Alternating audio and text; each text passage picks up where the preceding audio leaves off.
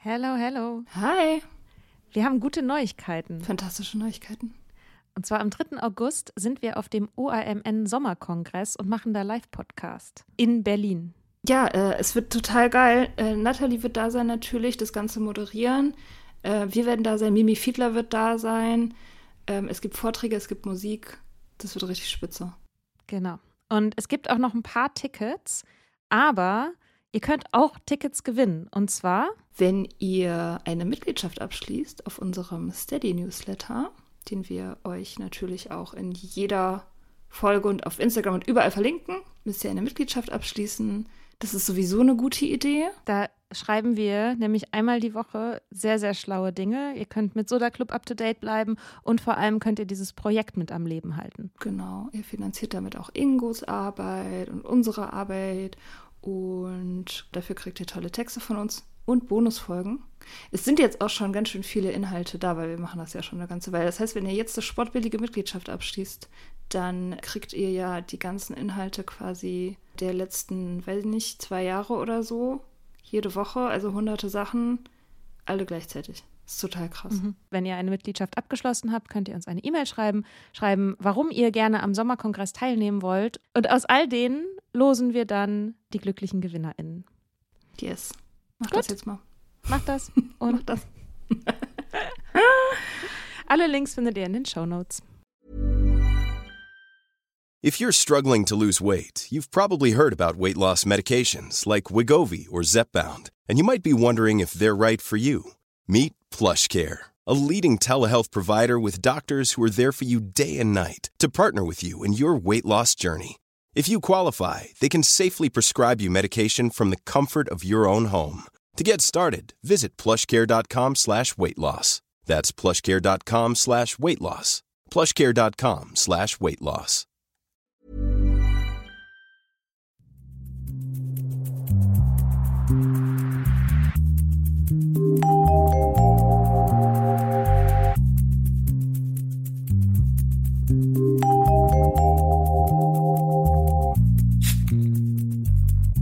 Guten Morgen, Mia.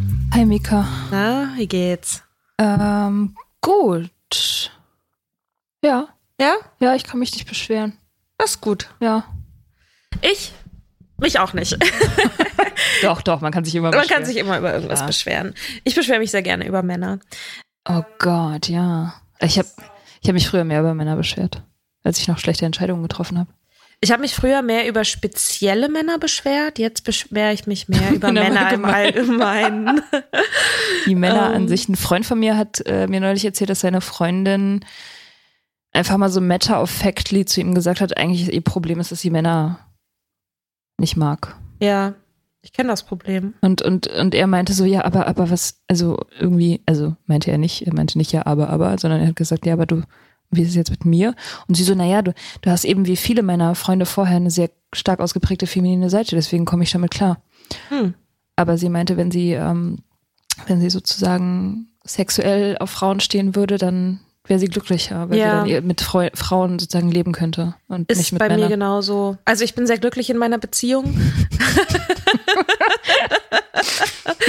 Aber so, wenn ich jetzt zurückschaue auf mein bisheriges Leben, ähm, ist, also manchmal denke ich so, oh Mann, dieses Hetero-Sein ist halt, ja, Aber glaubst du, dass es mit Frauen einfacher wäre? ich weiß es nicht. Aber ich glaube, manchmal Frauen sind die besseren Menschen. Mm, Das habe ich auch in letzter Zeit häufig gehört, allerdings immer von Männern. Ähm, ich, ja, klar, dass Männer sowas Dummes sagen.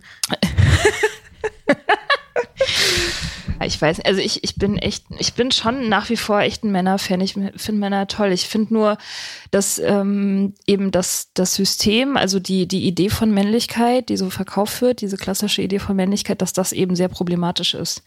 Aber wenn, wenn Männer so sind, wie sie von Natur aus sind, auch manchmal, also so weich und anschmiegsam und gute Väter und Katzen streichelnde, relaxte Typen mit Bärten und so. oder, oder so. Also, Oder auch ohne Bart. oder auch ohne Bärte. Aber Katzen streicheln. Katzen, also Männer, die Katzen streicheln, machen mich irgendwie immer fertig. Ich weiß nicht warum. Da, da also positiv fertig. Ach so, ja, ja, ja. Das, das macht mich, das macht mich weich. also ich mag Männer schon sehr. Die Simplizität. also echt im besten Sinne. Wirklich. Ja, ähm, ich mag Männer auch. Das ist sehr zögerlich.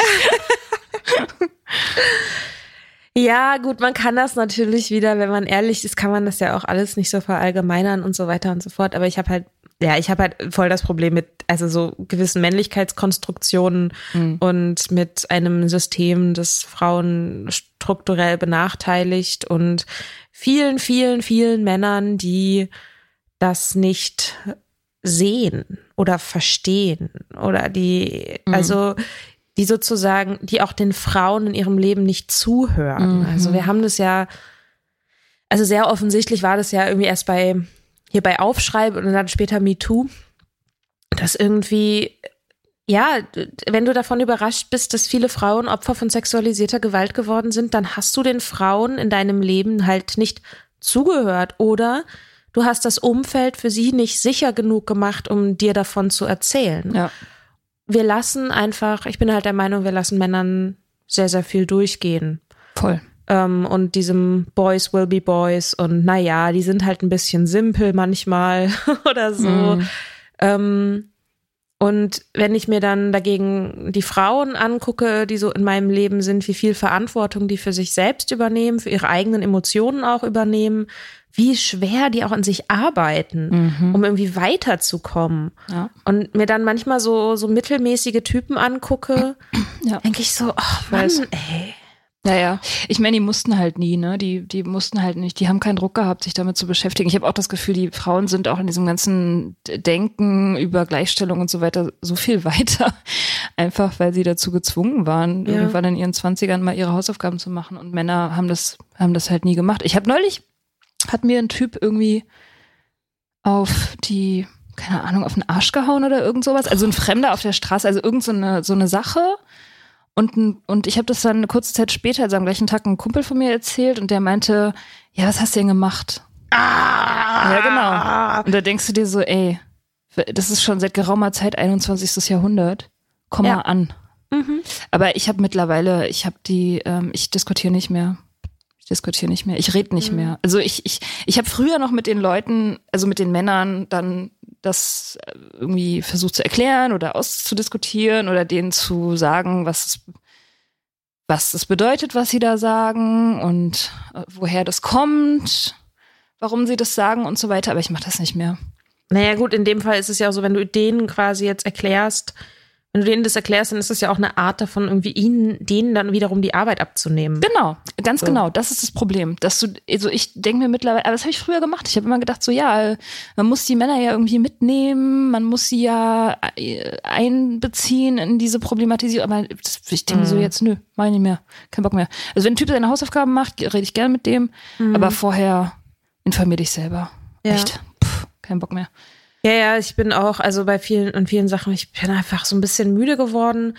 Ähm, aber was halt, also was ich halt merke, ist, dass für mich selber die, mein, mein Anspruch an mich selbst und auch an die Männerwelt im Allgemeinen vielleicht irgendwie, ähm, sobald ich in einer Beziehung war, wurde das alles, ist mein, ist, ist meine Ideologie mehr oder weniger hops gegangen.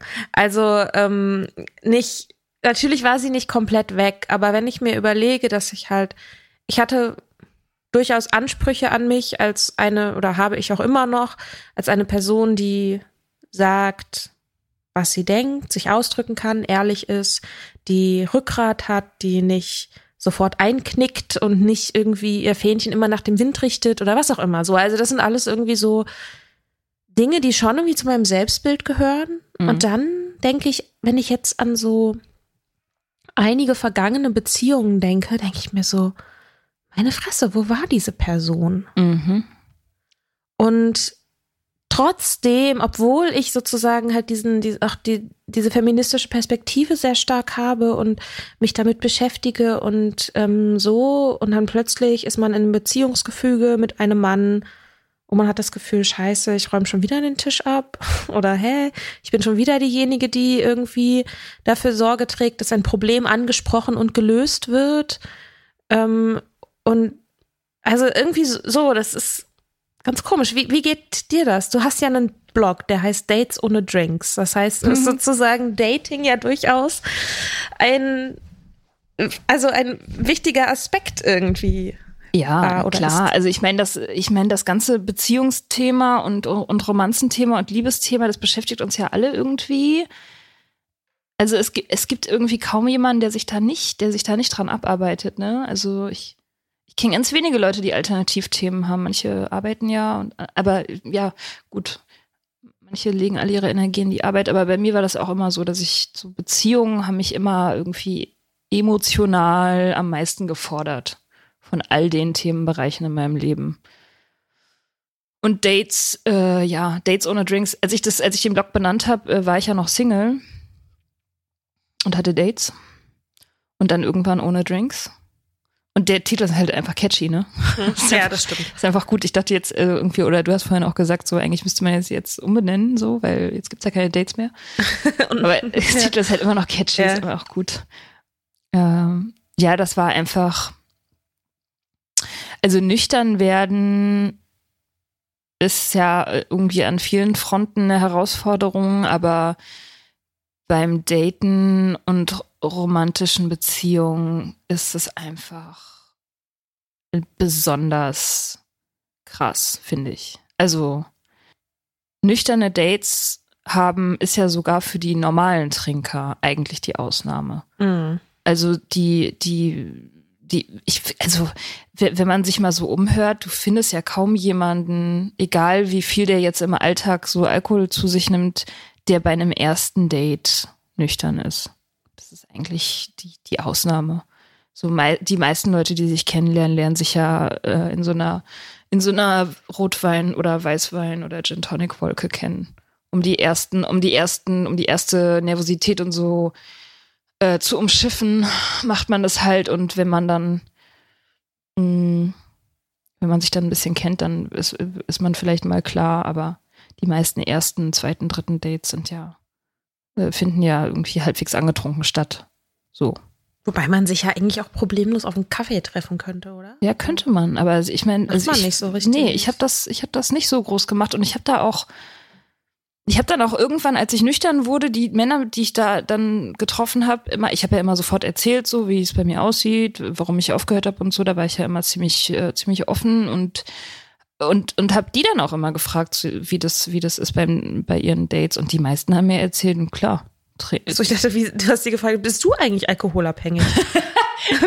nee, aber also wenn das Thema darauf kam, dann, dann, dann habe ich, oder ich, manchmal musste ich ja auch nicht fragen, weil der Typ sich ja schon längst irgendwie den zweiten Drink bestellt hatte. Mhm. Aber ähm, ja, also die, die meisten äh, erleichtern den Einstieg mit Alkohol. Mhm. So, das ist die Norm. Und wenn man das weglässt, also, oder was heißt man, also als ich das weggelassen habe, äh, wurde mir klar, was das für ein Riesending ist. Was das für ein riesiges Ding ist, nüchtern zu sein und klar im Kopf zu sein und, und da, das, die, und, und die ersten, das, sich das erste Mal zu küssen allein, irgendwie, wie krass, wie, was für ein, ja, was ist, was ist so an, an Vertrauen erfordert und, oder Selbstsicherheit oder auch Bereitschaft, Bereitschaft irgendwie sich halt, ich weiß nicht, also sich halt komisch zu fühlen. Das ist ja auch awkward und seltsam manchmal und so und, und mhm. sich dem, dem irgendwie so auszusetzen. Das war, äh, das war schwieriger, als ich dachte, so. Ja, ich kann, ich muss sagen, ich äh, kann sozusagen zum Dating-Prozess, zum nüchternen Dating-Prozess halt nicht so super viel sagen, weil ich halt irgendwie einen Partner habe, den ich kennengelernt habe, als ich noch getrunken habe. Mhm. Ähm, er selber trinkt aber gar nicht. Der kommt so aus dem, also genau, der kommt so aus der Straight Edge Ecke. Und ähm, das heißt, ich habe den, ähm, ich bin immer noch sehr froh, dass mich das nicht abgeschreckt hat, dass er nicht trinkt. Das wollte ich gerade sagen. Mich hätte, für mich wäre das völlig unmöglich ja, gewesen. Das war witzig. Also, ah, ja. wir haben uns übers Online-Dating kennengelernt. Welche Und, App? Ähm, okay, Cupid. Okay. Ja. Ich habe aber auch getindert eine Zeit lang. Ähm, und habe ein paar Duschbags gedatet. Ein paar. Naja, gut, was man halt so macht. Ich habe alle Duschbecks in Alle. Berlin gedatet. Alle in Berlin. alle, Boah, all die krass. Duschbecks da draußen, ich habe euch. Ah, ich habe ähm, einen, durch. ich habe einen Duschbag gedatet, der ähm, irgendwie rummachen wollte und ich war so, oh Gott, habe ich jetzt da Bock drauf oder nicht? Und dann dachte ich so, ja, okay, ich mache jetzt ein bisschen rum. Und dann irgendwie wollte er mich die ganze Zeit mit nach Hause nehmen. Und ich war so, boah, nee, ich, hab, ich, hab dann, ich hatte einfach wirklich nicht so Bock drauf. Und ich fand den, ich dachte so, also irgendwie war es einfacher mit ihm rumzumachen, als zu gehen. und hab dann irgendwie, oh, und er hat dann immer so gesagt so, oh, Mika, du, spiel, du spielst aber Spiele oder du, so nach dem Motto, Oh. weißt du so, der, der hat mein, der hat mein Nein immer so als so ein, als ein Spiel fand er das. Ja, das ist ja auch so. Wenn Frauen Nein sagen, Ja. dann meinen sie vielleicht. Ey, wirklich. Und da habe ich auch, ich habe mir danach, also wir hatten da auch was getrunken, so. Ich bin dann irgendwann gegangen, so ich hatte ja auch einfach keinen Bock mehr. Wir haben uns auch seitdem nie wieder irgendwie danach nicht nochmal geschrieben oder so. Mhm. Aber ich bin wirklich nach Hause gegangen und dachte mir, sag mal, denn da los? Mhm. Also, dass ich sozusagen da überhaupt, das war jetzt nicht super schlimm, das war jetzt auch nicht traumatisierend oder so, ne? Aber ähm, einfach so ein Typ, der das, also, ja, der halt irgendwie glaubt, wenn ich seine Hand nehme und sie wegtue oder irgendwie Nein sage, dass er da denkt, das weiß ich nicht, ich will, ja, dass ich denke, ich will erobert werden. Was ja, ja, das die werden, ein die, die werden so erzogen. Die, das, das ist ja das, ja, was. Entschuldigung, das war ein erwachsener Mann. Ja, ich, also ich ja meine, ich will, jetzt, ich will es ja auch nicht entschuldigen, aber, Also- ich, aber das, das erklärt das. Die werden so, die werden ja so gebrieft, also ihr ganzes Leben lang. Du Mhm. musst die Frau halt, du musst halt, sonst bist du halt eine Lusche, wenn du das nicht machst. Mhm. So, sonst bist du halt ein, ja, das ist so. Ich, äh, oh Gott, daten, oh Gott. Ich habe einen Typen gedatet, der kam direkt aus dem Sisyphos auf Was MDMA. Das? ist ein Club. Achso, Das ist so wie das Kater, wie der Kater, so ein Draußenclub oder Bar nicht 25 alles. oder sowas. da kenne ich alles nicht. Ich habe immer alleine getrunken. Noch sicherer. ähm, ja. Ja, der, der kam mit Glitzer im Bart. Direkt aus dem Sisyphus auf das Date. Der hat so krass nach Patchouli gerochen. Und dann, und dann hatte ich Karten für so ein krasses, geiles Theaterstück, so eine, so eine Videoperformance irgendwie. Und da drin, also es war ein ziemlich psychedelischer Trip so in diesem Theater mit so einer Lichtshow und so. Und das hat ihn ganz schön, das hat ihn ganz schön fertig gemacht, glaube ich, weil er noch so eine Rest-MDMA-Rausch hat. Danach ähm, hat er mir vorgeschlagen, also der hatte eine offene Beziehung, der meinte aber, seine Freundin ist gerade nicht da und ich könnte jetzt mit ihm zu Hause einen Mittagsschlaf machen. Mhm. Voll das schöne Angebot. Hast du angenommen? Was, naja, kann ja sein. Ich habe irgendwas, er, ich habe was erfunden. Ich habe was erfunden. Ich muss meine Katze füttern. Aber witzig, dass man dann auch was erfindet und ich sage, weißt du was, das ist eine richtige Scheißidee.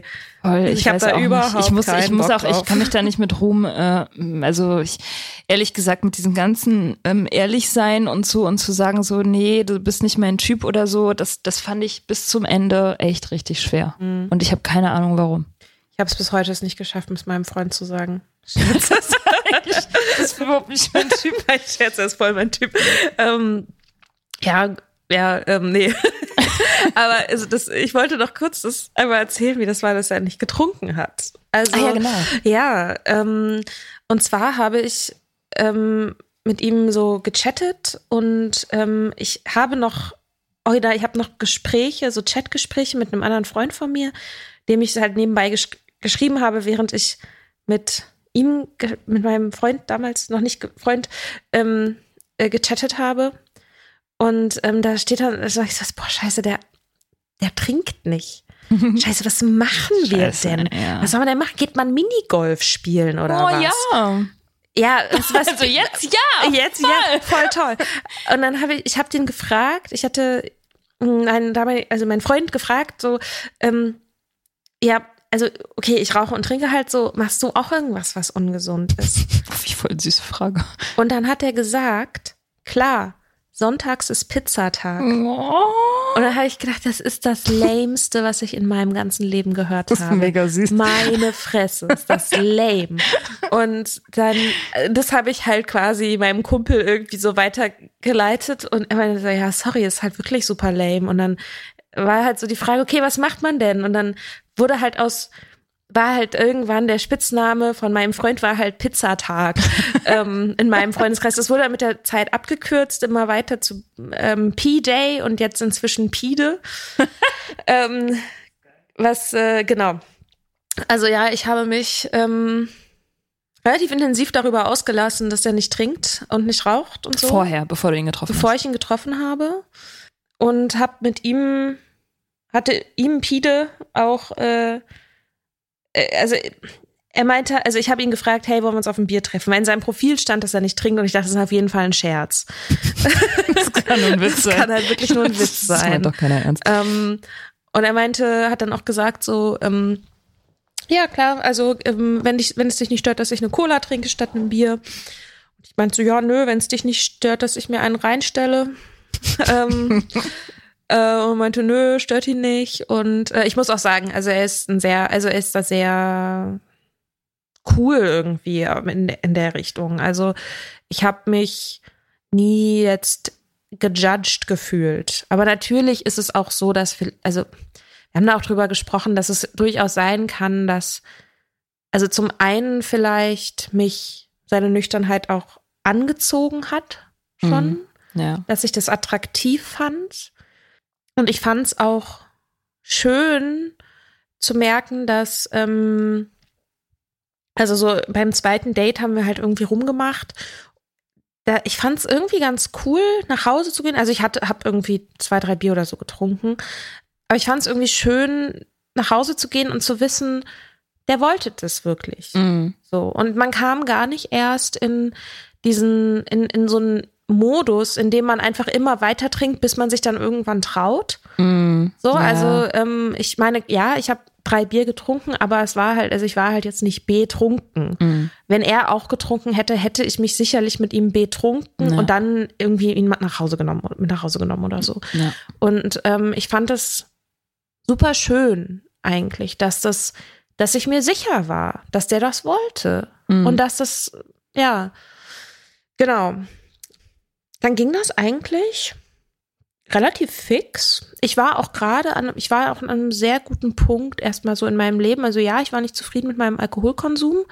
Aber es ging mir trotzdem, also es ging mir aber ganz gut. Mhm. Also das ist ja sozusagen, also richtig eskaliert ist es bei mir erst so das letzte Jahr, bevor ich aufgehört habe. Mhm. Genau, und weil es mit, also ja, aus Gründen. und ähm, das heißt, als wir uns kennenlernten, war ich eigentlich so ganz, ganz zufrieden mit mir und der Welt und ähm, habe auch, habe zum ersten Mal auch das Gefühl gehabt, und das habe ich ihm auch damals gesagt, dass er keine Funktion für mich hat. Mhm. Also ich brauche ihn nicht, ich brauche ihn nicht. Ich brauche ihn nicht, um über etwas hinwegzukommen. Ich brauche ihn nicht, um mich abzulenken, weil ich nicht allein sein kann oder irgendwas. So, es gibt keinen, ich benutze ihn nicht für irgendwas, sondern ich verbringe mit ihm Zeit, weil ich ihn mag und weil ich gerne mit ihm Zeit verbringe. Mhm. So. Und das war das erste Mal, dass ich das so, dass ich auch an einem Punkt in meinem Leben war, an dem ich das einfach so sagen konnte, an dem das auch gestimmt hat. Mhm. So. Ja. Genau, das ist Pide.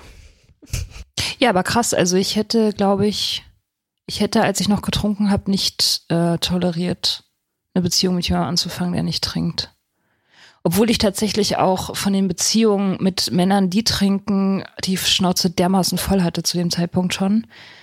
Ja, das ging irgendwie das eine und das andere ging nicht. Ich, also um, um meine Beziehung auf die Reihe zu kriegen, musste ich echt aufhören. Ich musste vorher aufhören zu trinken. Sonst, also ich, sonst hätte ich das nicht klar gekriegt. Und es hat auch eine Weile gedauert, bis sich das normalisiert hat. Ich habe, äh, ich wirklich auch no, noch nach der Nüchternheit, also nachdem ich, also nach der Nüchternheit, was kommt nach der Nüchternheit? Die Erleuchtung. ähm, nachdem ich, nachdem ich äh, aufgehört hatte, habe ich noch eine ganze Weile gebraucht, um mich umzuerziehen, äh, was mein, was meine Männerauswahl betrifft. So. Was Also- war sie denn?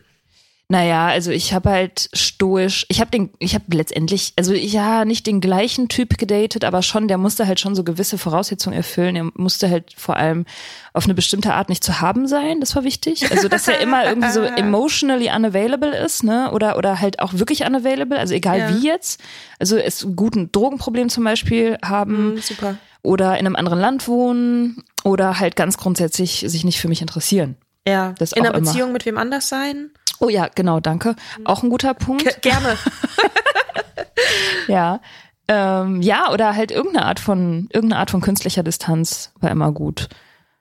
Ähm, und, und auch, also ich, ich war so das klassische Opfer der, des, des Arschloch, des Arschlochtypens. Also wo so nette Typen sich immer denken, so warum will denn die Frau, wieso belohnt die Frau denn diesen Arsch? Hm. der sich nicht kümmert, der rücksichtslos ist, der ähm, keine Ahnung, untreu ist und, und so nicht mal die simpelsten Kommunikationsregeln kennt. Und wieso will die Olle den haben? Ist doch echt ein Rätsel, ja. So, so jemand war ich ganz lange. Ja, meine, meine Beziehungen hatten immer sehr, sehr viel mit Alkohol zu tun. Mit Zusammentrinken, Hm. mit dem romantischen Bild davon. Also mit Drama, mit, mit Machtspielen, Roma ja, romantischen, diesen romantischen Bildern auch vom, vom Wein, von tränenreichen Trennungsszenen und wilden Versöhnungsszenen und so. Das war immer so mein Game. Und äh, aber nachdem ich dann aufgehört hatte zu trinken, war das leider nicht mehr so richtig tolerierbar. weil, weil dann muss ich das ja auch, muss ich ja die negativen Gefühle davon sozusagen ohne Betäubung aushalten. Hm. Und, äh, und das ging dann irgendwie nicht mehr, ne? Also du, du kannst ja dann nicht mehr, kannst, du kannst dir den Shit auch dein sel selber deinen Shit nicht mehr reinziehen. Ja. So, das, ähm, das, das wird halt schwieriger, weil du, weil du ja auch anfängst, dich selbst zu respektieren. Ist schlimm. dieser, dieser Selbstrespekt. Und dann plötzlich Ja. kann man sich nicht mehr behandeln lassen wie das Letzte. nee, aber ich kenne, also es ist auch da dieses Gefühl so, oh Gott, tired of my own shit irgendwie. Ja. So, das kenne ich auf jeden Fall auch. Ja. Ja. Ja, total. Und und das, äh, aber die die Sachen, also die dieser Lernprozess, das war so ein bisschen zeitversetzt, weil ich war schon, ich war, ich habe schon gemerkt, so ungefähr ein Jahr nachdem ich aufgehört habe, war ich schon super tired of my own shit. Hab aber immer noch instinktiv auf diese Typen reagiert, die genau das bedienen. So ein. Pavlovsches, äh, Genau, genau. Ich habe die immer noch super leicht auch identifiziert. Also so typisch, so du bist in einen überfüllten Raum, gehst du rein und da ist er. Das ist er, der. Der ist Idiot. Trouble. Der, genau, der Vollidiot. Den. Und der weiß es auch. Der weiß es auch. Der ist auch, der sieht dich auch und denkt so, yeah, yeah, die. das Opfer. Ja, die tanzt mit mir. Ähm, genau, also das hat immer noch funktioniert, dieser Arschlochradar. Mhm. Äh, aber aber die, der, der Wille oder die, in- meine Integrität war dann schon auch, oder der Selbstrespekt oder all diese positiven Dinge waren dann eben auch schon so stark, dass ich mit diesen Typen aber auch nicht mehr wirklich zusammen sein wollte oder dieses Spiel spielen wollte. So, das, äh, das war ein bisschen, das war so eine etwas verwirrende Zeit. Und in der Zeit habe ich dann ja auch noch meine letzten weirden Dates gehabt. So.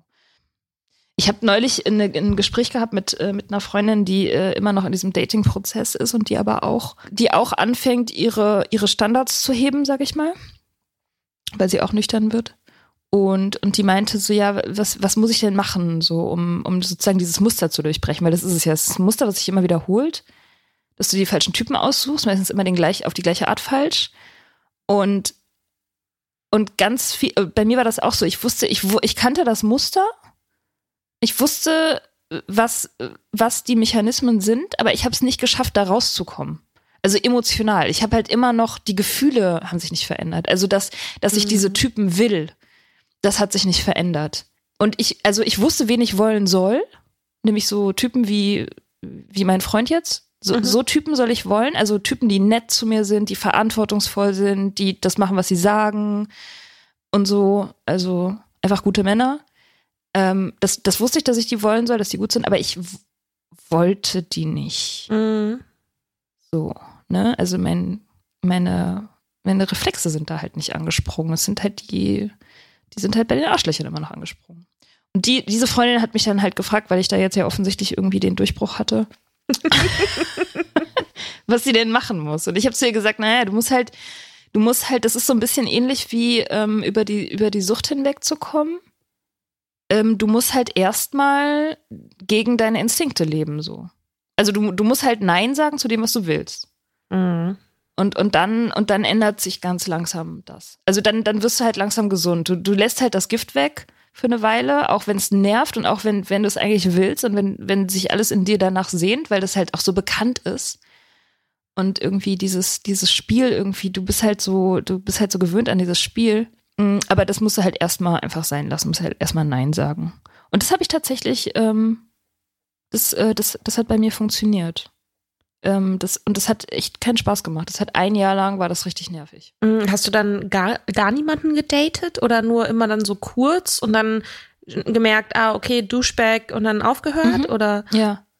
Ja, ja. Also ich habe schon immer gedatet. Ich habe auch diese ganze Regel, also man sagt ja, man soll eigentlich ein Jahr in, die Nüchternheit hinein nicht daten. Das habe ich ignoriert von Anfang an. Ich habe immer gedatet. Und ähm, ja, ich habe dann irgendwann habe ich habe ich jedes Mal, wenn wenn der Typ Anstalten gemacht hat, sich zum Arsch zu entwickeln oder ähm, eben diese Mechanismen angesprungen sind, dieser, es gibt ja oft diesen Moment, wo die, wo die, ich weiß nicht, also wie man das beschreiben soll, wo die Macht sich so verschiebt. Ja. Wo, wo du, also du, du hast, du, du kannst diesen Moment immer identifizieren. Du bist in diesem Spiel, in diesem Tanz und du hast die Kontrolle, du weißt irgendwie, der Typ interessiert sich, der läuft dir vielleicht ein bisschen hinterher oder du bist zu, zumindest irgendwie so auf Augenhöhe, der findet dich interessant, du findest den interessant. Und irgendwann kommt der Moment, wo du merkst, du bist ein bisschen schwächer. Mhm. Und du wartest ein bisschen. Du wartest zum Beispiel auf eine Textnachricht oder so oder auf einen Anruf und der kommt nicht. Und dann, und dann ist es so, dass dieser, diese Machtverschiebung stattfindet. Und der Typ merkt das auch immer. Mhm. Und danach gibt es kein Zurück mehr im Prinzip. Dann geht's nur noch bergab. Also dann, dann rettet es auch nichts mehr. Das ist der Moment, wo dann immer alle sagen so, ja, äh, was und, und was meint er denn jetzt damit, wenn er das und das schreibt und dann das so so zu dechiffrieren, irgendwelche Nachrichten mit deinen Freundinnen zusammen zu zu zu deuten. So was könnte er jetzt damit meinen, wenn er schreibt bis bald. Was, und dann da stundenlang drüber reden und so, das ist dieser Moment, aber dann ist eigentlich schon alles gelaufen. So dann so. Und, und da, und da dann wirklich Ende. Also da dann Schluss zu machen in dem Moment. Oder am besten natürlich schon vorher, das schafft man aber selten. Mhm.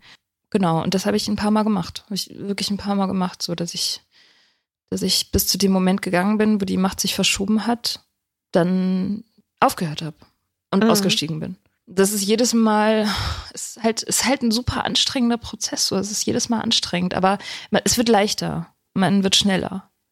Ja, der Moment, wo sich Macht verschiebt. Ist auch, also das heißt sozusagen, in deiner jetzigen Partnerschaft kam einfach dieser Moment nicht? Nee, also nee, der Moment kam nicht. Der, das gab's nicht. Also es gab kein, kein Machtspiel mit dem. Das war von Anfang an machtspielfrei. Ich habe den auch online äh, kennengelernt und ich habe den das erste Mal getroffen im letzten Sommer. Ich habe darüber auch einen Text geschrieben. Der war, der, der war nicht mein Typ. Also der war und ich wusste das schon schon vorher. Ich habe da immer auch Witze drüber gemacht im Meeting, dass ich jetzt Leute daten muss, die nicht mein Typ sind, weil mein Typ ist ja offensichtlich nicht gut für mich. Also muss ich Typen daten, die nicht mein Typ sind, also die kontraintuitiv sind. Und das war er. Der war kontraintuitiv. Also es war kein Typ, den ich jetzt irgendwie, wo ich, wo sofort die, meine, meine, keine Ahnung, Armhaare sich aufgestellt haben oder der so im Dunkeln leuchtet. Also dieser klassische. Ist armer. Ich habe gerade an Achselhaare gedacht.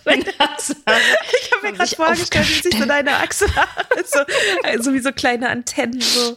Ja, okay. Das. Sorry, das muss ich kurz loswerden. Erzähl bitte weiter. ähm, ja, das, äh, das war ein Typ, der, der hat eben, der hat mich nicht auf die Art getriggert. Da war nicht, äh, da war nicht dieses, oh mein Gott, den muss ich knacken. So war nicht so. Der war, ähm, ich mochte den von Anfang an total gerne und wir hatten einen guten Vibe. Wir hatten einen guten, wir haben, äh, wir haben uns das erste Date, wir haben uns über Selbstmord unterhalten, relativ schnell. Witzig, er und mein Boy und ich auch. Echt? Das allererste Thema war, Ah. also quasi, er kam in die Kneipe, wo wir uns getroffen haben und kam er denn dazu? Meinte, Aber ja. Heute war ich suizidal. It's Nein, so gar nicht, so mehr so generell. Krass. Das ist It's a thing. Ja, anscheinend. Okay, äh, schreibt uns, wenn ihr bei euren ersten Dates auch über Selbstmord geredet habt. Doch, gerne. Ja, doch, also ja, Doch. genau. Mhm. Genau, also wir haben über Selbstmord geredet und es war super lustig. Ja, war bei uns auch. Ja. Ja, ja. auch kontraintuitiv. Äh, Ja. Das war so ein, es war auch so ein Speed-Date, das waren anderthalb Stunden max tagsüber. Mhm. Kein Alkohol äh, dabei. Wir haben uns auch über dieses Alkoholthema unterhalten, weil das habe ich ja immer sofort bei allen Dates dann immer klargestellt. So, ich trinke nicht und werde auch nicht und ist kein Thema für mich und so. Und es war für ihn okay. Und wir hatten einfach Spaß. Wir hatten Spaß und ich, und, und es war, und der hat mir sofort geschrieben, nachdem wir uns verabschiedet hatten. Und hat, hat nicht, also er hat mir auch sofort gesagt, dass er das toll fand und so und, und nett. Und dann haben wir uns nochmal getroffen, hatten wieder total viel Spaß und und da war kein, da war kein Machtspiel. So, wir haben uns mhm. einfach gegenseitig nett gefunden und toll gefunden und so. Und dann war er eine Weile weg. Der ist dann in Urlaub gefahren. Ähm, und wir haben währenddessen immer geschrieben und Sprachnachrichten gemacht und hatten weiterhin Spaß irgendwie. Und als er dann wiederkam, das war das dritte Date, haben wir dann geknutscht. Drittes Date-Style mäßig. Und dann war sofort, also das war es dann irgendwie. Mhm. Danach war, also das, das war sehr, also die Chemie hat ganz offensichtlich sehr gestimmt.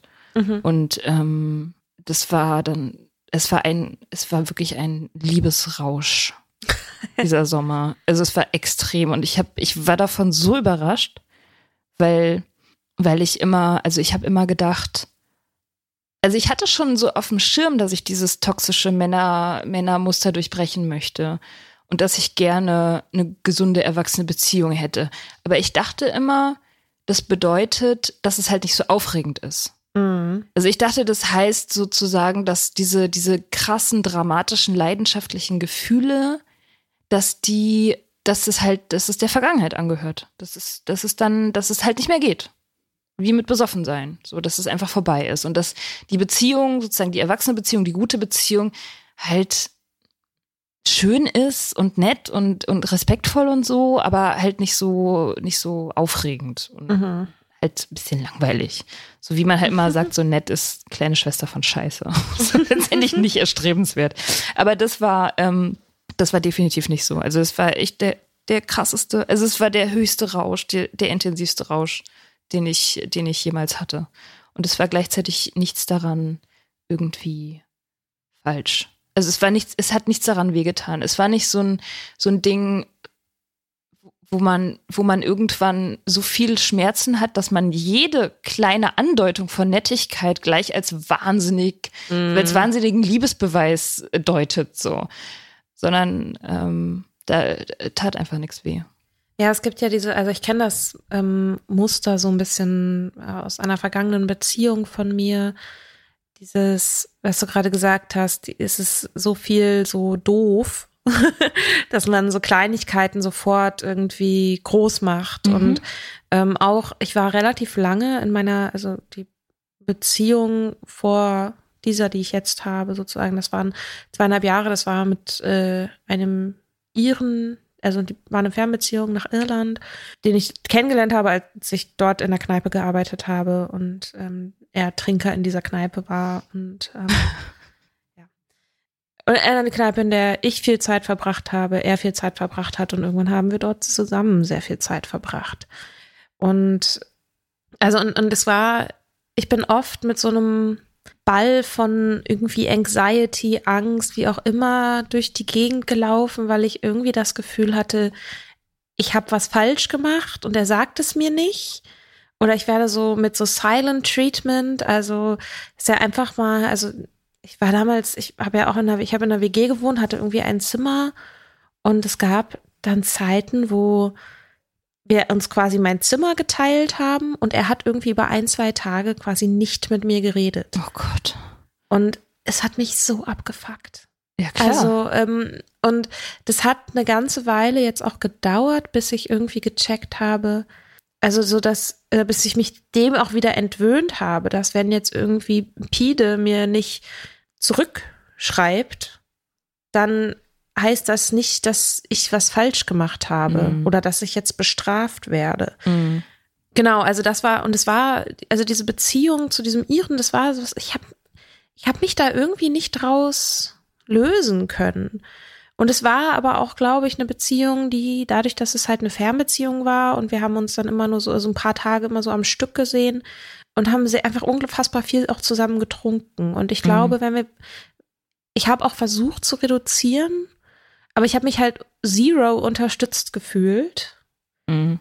weil auch irgendwie das Einzige, was er auch machen wollte, ich habe immer mal wieder so versucht, so irgendwie was anzuregen. Das Einzige eigentlich, was er machen wollte, wenn das Rausgehen war halt eigentlich immer in den Pub. Mhm. Und ähm, da ist es halt schwierig, wenn ich irgendwie sage, so, ich will mal versuchen, eine Weile nicht zu trinken oder so, oder ich will reduzieren. Und dann, also ja, und dann hängst du halt, also in Irland gibt's ja auch diese Rundenkultur, ne? Du sitzt mit vier, fünf Leuten am Tisch und einer bezahlt immer die nächste Runde. Und dann sitzt du da halt zwischen, ähm, weiß ich nicht, vier mittelalten Männern, die natürlich auch nochmal einen besonderen Zug drauf haben. Mhm. Musst halt mithalten. Ja. Irgendwie. Und Ja. dann versuch, versuch da mal ein alkoholfreies Getränk dazwischen zu bezahlen. Mhm. So. Und, an, und man zahlt ja auch sowieso die Biere der anderen und so und dann ähm, willst du dich da auch nicht rausnehmen und dann ist es, es ist ja blöd, wenn ich, ich trinke dann eine Cola und muss aber das Bier der anderen bezahlen, dann trinke ich doch auch Bier. So irgendwie. Ja. Es war aber auch so, dass ich irgendwann war, war dieser Spannungszustand so stark in meinem Kopf, dass ich alles, was irgendwie negativ, in meinen Augen negativ war, ich dachte, okay, ich muss mich trennen. Und dann kam wieder was Positives, kam eine Zuneigungsbekundung, kam irgendwie, haben wir zusammen gelacht oder was auch immer. Der war auch sehr, sehr witzig. Also er war Comedian Mhm. auch. Das noch. ähm, äh, dann war so wieder, okay, naja, vielleicht gebe ich dem Ganzen noch eine Chance. Und das war sozusagen diese, in diesem Zustand, war ich die ganze Zeit zwischen, okay, should I stay or should I go? Mhm. So. Boah, ja, das Und es stimmt. ist, und es ist interessant, dass es ähnlich ist wie mit dem Alkohol. Ja.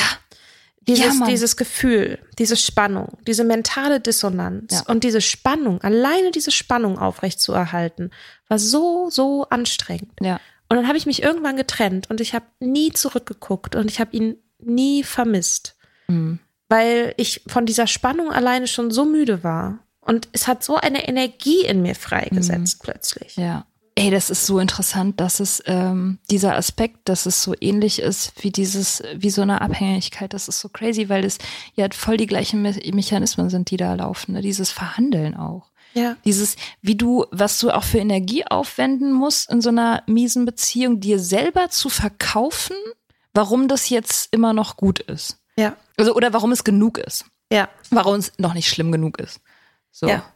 Ähm, ja. Man hat noch nicht Rock Bottom. Ja, genau. Er hat mich noch nicht geschlagen. Genau, Oder was auch immer man Ja. sich dann so überlegt. genau. Das ist krass, ja. Und das war tatsächlich für mich, also diese Beziehung und das Ende dieser Beziehung war für mich sehr prägend. Und ich habe danach auch so fast zwei Jahre oder so erstmal war ich relativ männerabstinent bis auf eine Affäre mit meinem damaligen Chef. Aber das ist eine andere Zählt Geschichte. nicht.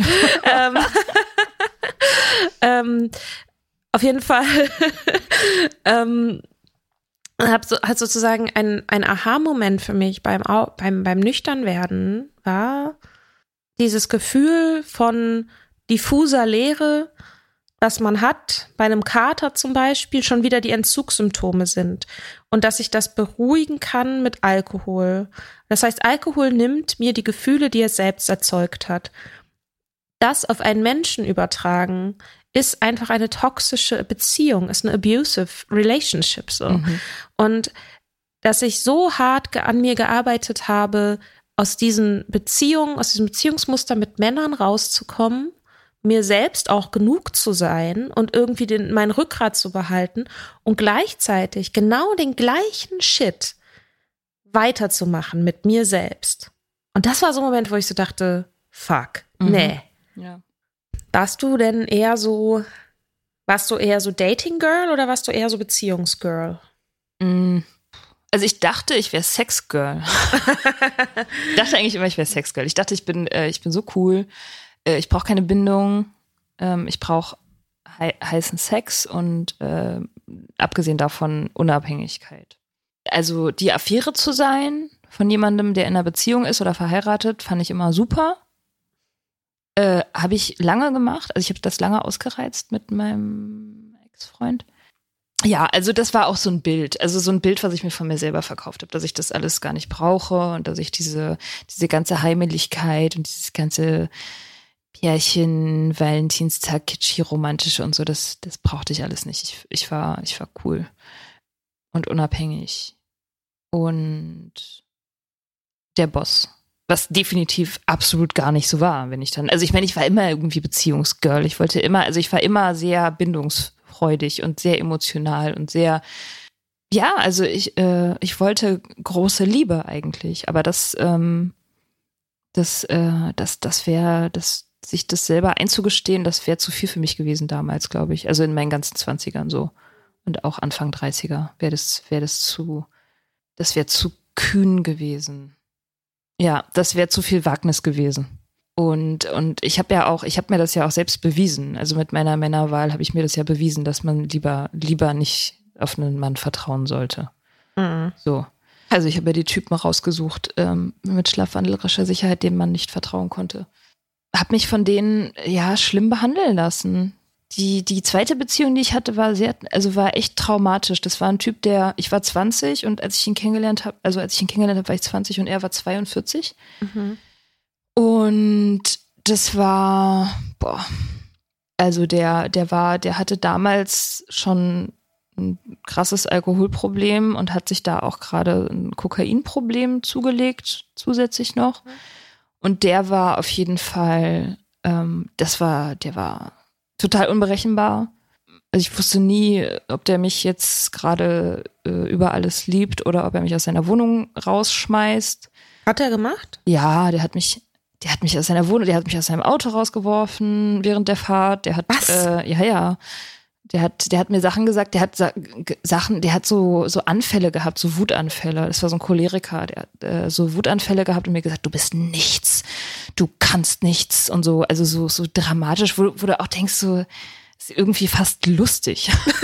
aber fast. Ja, fast. Also ich meine, in dem Moment war das hochdramatisch und alles, aber ja klar. Ähm, aber auch so, ey, was für ein Würstchen. Aha. so was, der eine 20-Jährige braucht, um sich da irgendwie, um sich groß und stark zu fühlen. Darüber zu erheben, ja. ja. Wie lange, ähm, wie lange war, wie lange ging das ungefähr? Mm, so zweieinhalb Jahre aktiv und dann die Trennungsphase hat sich dann nochmal, hat sich dann nochmal hingezogen, hingeschleppt über nochmal vielleicht zwei Jahre. Also der, der Typ hat mich, der Typ hat mich ähm, wirklich, also traumatisiert, das weiß ich heute, dass es Trauma war, was der gemacht hat. Ähm, das klingt auch gewalttätig. Ja, ja, das, das war auf jeden Fall. Also das, es gab eigentlich keine körperliche Gewalt, aber, äh, aber es, das war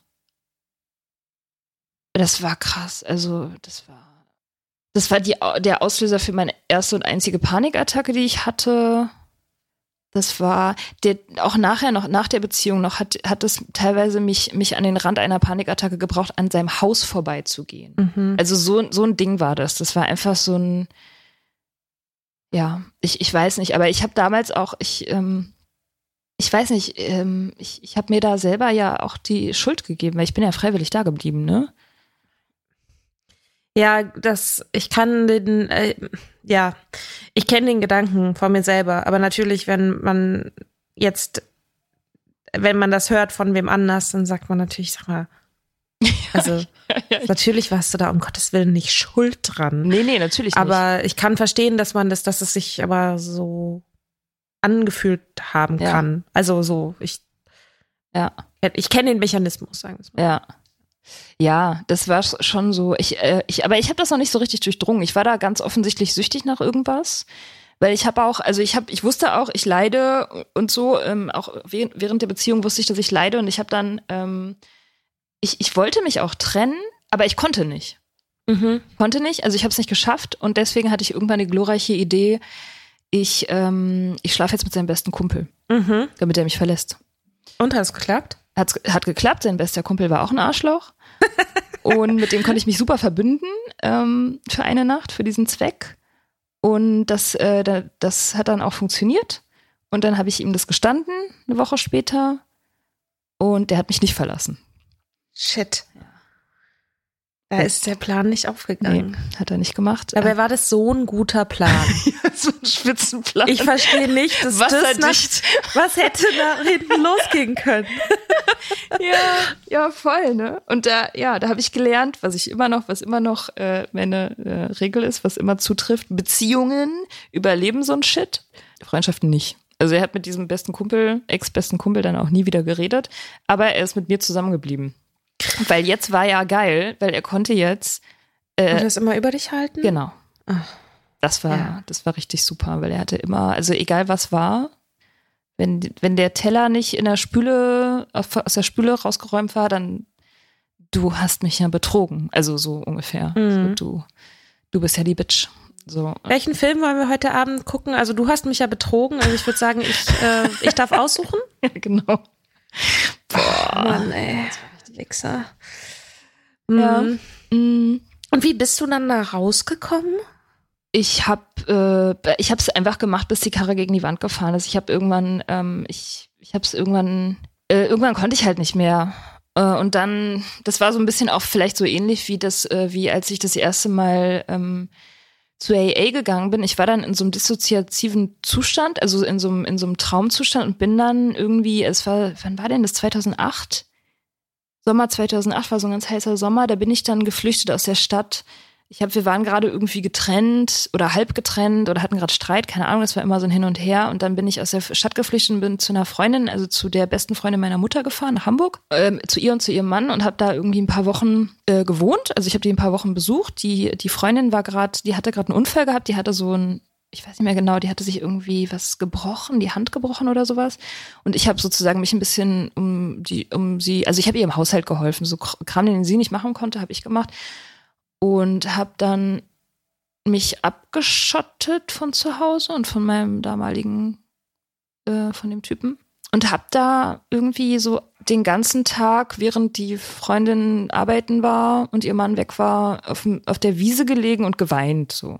Und ich habe Eat, Pray, Love gelesen. Ah ja. Das, das lag da so auf dem, auf dem Tisch rum, da habe ich Eat, Pray, Love gelesen. Das hat mich irgendwie wahrscheinlich auch ein bisschen inspiriert oder mir so einen Funken gegeben, keine Ahnung und habe da drei Wochen lang geheult und bin so zusammengefallen. Und als ich dann wiedergekommen bin, ähm, habe ich zu meiner besten Freundin damals gesagt, mit der ich auch zusammen gewohnt habe, ich suche mir jetzt paar Lover, die mich ablenken, die mich kurieren.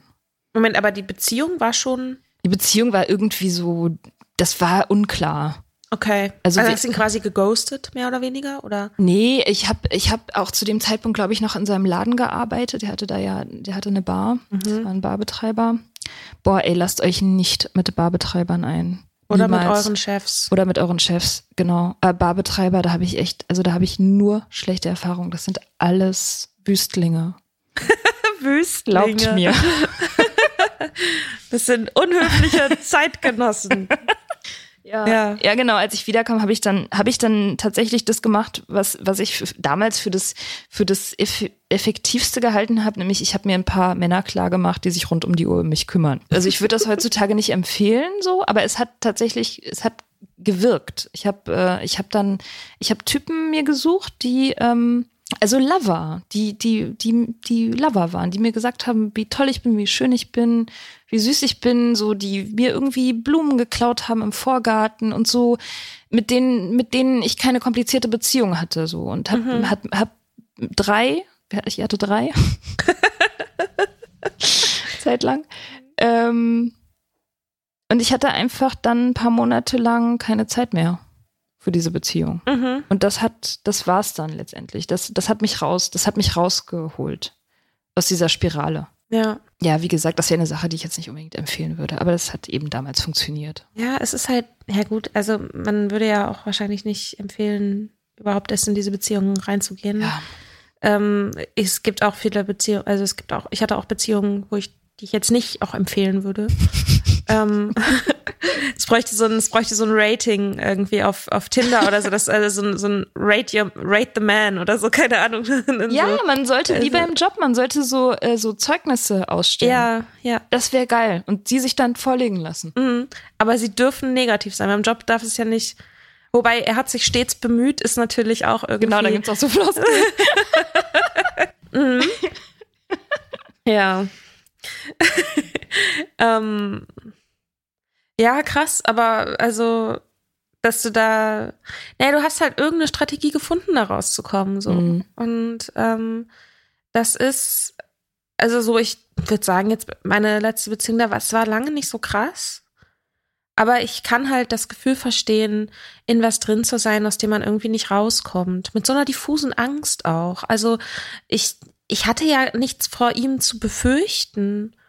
Also so, oder also körperlich oder irgendwas so. Ich hatte, da hing ja nicht mein Leben dran an dieser Beziehung. So, ne? Also wenn, wenn ich mir das jetzt ganz rational überlege, wovor hatte ich denn so Angst? Mhm. Aber ich meine, man kann auch fragen, wovor hatte ich so Angst, mit dem Alkohol aufzuhören? Ne? So, also ich glaube einfach der Moment, als ich dann Schluss gemacht habe, das war einfach so, ich war so müde. Ich war mm. einfach so tired of your shit. Mm. So, und das glaube ich, und ich glaube, der Moment, es gibt dann irgendwann so einen Moment, wenn man Glück hat, in dem man sich dann irgendwie, in dem man merkt, so, ich habe da gerade irgendwie keine Zeit mehr für. Ich habe doch keinen Kopf mehr für. Mm. Und ich finde es super krass, weil es, also ich habe auch in der Vergangenheit einfach sehr, sehr viel Zeit mit irgendwie so Männern, also mit gedanklich auch ja. damit verbracht. Headspace. Headspace. Ja. Es ist unfassbar, wie viel Kram man eigentlich hätte machen können. Ich hätte fünf Sprachen lernen können ja. in der Zeit. Oh Gott. Hätte ja. programmieren lernen können. Ja. Na gut, habe ich auch. Aber ich hätte alles Mögliche lernen können. Während ich da irgendwie mir darüber Gedanken gemacht habe, ob meine Emotionen jetzt berechtigt sind oder nicht gegenüber irgendeinem Typen. Ja. So. Ja. Ja, das finde ich auch, das, das denke ich mir auch oft so. Gerade, gerade so Frauen in ihren Zwanzigern, so wenn, wenn die mal ihre Energie davon weglenken würden, obwohl ich weiß nicht, vielleicht machen sie das ja inzwischen auch, keine Ahnung. Es gab mhm. Helena Dunham in, in der Zwischenzeit und so, und, und äh, Laurie Penny oder keine Ahnung. Vielleicht machen die das mittlerweile. Ich hoffe das. Aber wenn, also wenn diese ganze Energie mal freigesetzt werden würde für sinnvolle, konstruktive Sachen. Mhm. Revolution. Revolution zum Beispiel. Das wäre echt, also und, äh, und, und, und auch an was für Typen das verschwendet wurde. Ja. Was für, was für Typen das? Ich meine, und dieser Typ, die, dieser Typ, diese Beziehung, die ich habe, das ist ein Typ, mit dem ich jetzt keine drei Minuten mehr reden würde. Mhm. Nach drei Minuten wäre ich fertig damit. Mhm. So, das wäre das wär langweiligster, vielleicht bisschen amüsanter, aber nicht der Rede werter Bullshit heutzutage. Mhm. So, nicht, also kein Gedanke wert. Und da habe ich bestimmt drei, vier Jahre meines Lebens drüber nachgedacht. Ja. Über diesen Typen. Ja. Und ich glaube, und das ist halt auch also ich glaube, Alkohol hilft halt dabei, unfassbar. Mhm, also das in solchen Konstrukten zu bleiben. Ja. Also so ein Stück weit sich in Angepasstheit zu saufen, seinen, ähm, sein, seinen eigenen Emotionen nicht mehr trauen zu können, sich selbst nicht zu trauen, dass das, was man fühlt, richtig ist, also valide ist, es wert ist, gehört zu werden dass man das überhaupt erstmal wahrnimmt, was man da fühlt, dass man vielleicht Wut fühlt, ähm, bevor man sozusagen ja so eine Spannung dann wegtrinkt. Mhm. Also, und ich glaube, das ist auch ein Ding beim, beim Nüchternwerden, ist einfach, dass es sehr viel schwieriger ist, in schlechten Beziehungen zu bleiben. Ja. Und sehr viel schwieriger in Beziehungen von Menschen, die sich sehr, sehr viel von einem nehmen, ohne sozusagen Respekt vor der Integrität der Person zu haben, ja. also von einem selbst so. Ja, ja die Bullshit-Toleranz sinkt enorm, äh, wenn man nüchtern ist. Mhm. Das ist so, das ist echt eine, äh, das, äh, da, und da erstaunlicherweise musste ich da gar nichts für machen. Ich musste einfach aufhören zu trinken und dann habe ich äh, einfach diese ganzen Lieblosigkeiten und so, das habe ich einfach nicht mehr tolerieren können. Das ging gar nicht mehr. Selbst wenn ich, mhm. selbst wenn ich da jetzt noch das noch versucht hätte, es ging gar nicht mehr. Mhm. So, weil, weil ich, ich selber so, so ein nettes Gefühl zu mir entwickelt habe. Ja. Das ist halt, das geht halt einfach nicht mehr. Ja, wenn man halt irgendwie okay mit sich ist, ja. dann ist halt auch, ich sag mal so, verlassen werden von einem Douchebag ist dann halt nicht mehr so die übelste Katastrophe. Ja. Voll. Ja, krass. Ähm, Trennt euch von euren Duschbags. Wirklich. Je früher, desto besser. Ja, außer sie sind nett. Also außer das sind wirklich gute Leute. Aber gute Duschbags? Nicht. Nein, ja. keine. Ach so, nein. Trennt euch von Duschbags. Ja. Trennt euch von, von ja. allen Duschbags. Von allen Duschbags. Trennt euch von Leuten. Ist jetzt natürlich gefährlicher Lebens gefährlicher Lebensratgeber. ich probiere es trotzdem. Trennt euch von Leuten, bei denen ihr wenn euch eine Freundin von den Mechanismen erzählen würde, in denen ihr euch befindet und es würden bei euch Alarmleuchten angehen, trennt euch, mhm. weil es ihr man niemand, ich weiß klar, niemand kennt ihn so wie ihr ihn kennt und wenn man so zweit ist, ist er ja auch ganz anders und er kann auch ganz anders sein und er kann total nett sein. Und das ist nämlich genau das Ding bei diesen Douchebags, dass man, die können total nett sein. Wenn sie müssen. Wenn sie, Wenn sie merken, müssen. dass ihnen die Fälle davon schwimmen, dann können die alle wahnsinnig nett sein. Aber äh, auch dann, nur dann. Und so. es ist ein guter Test, seine Grenzen zu zeigen und durchzuziehen.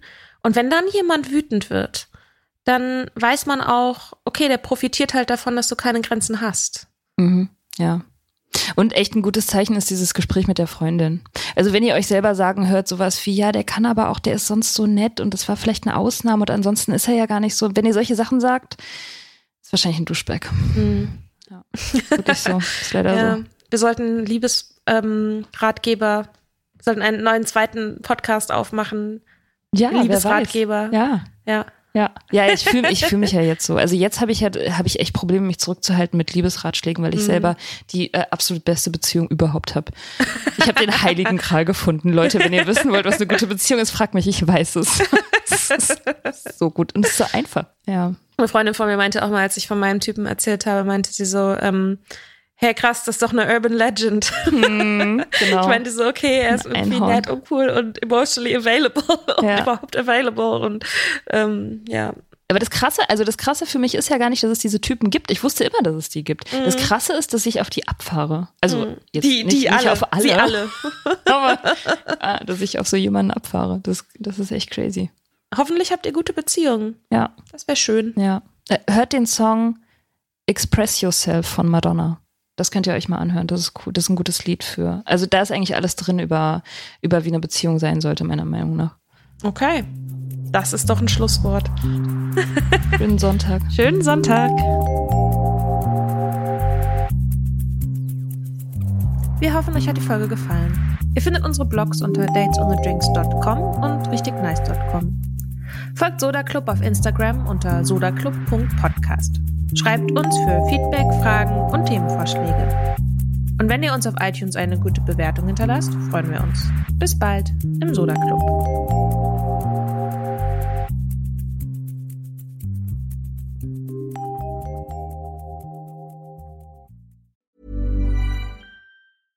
Want flexibility? Take yoga. Want flexibility with your health insurance? Check out United Healthcare Insurance Plans. Underwritten by Golden Rule Insurance Company, they offer flexible, budget friendly medical, dental, and vision coverage that may be right for you. More at uh1.com.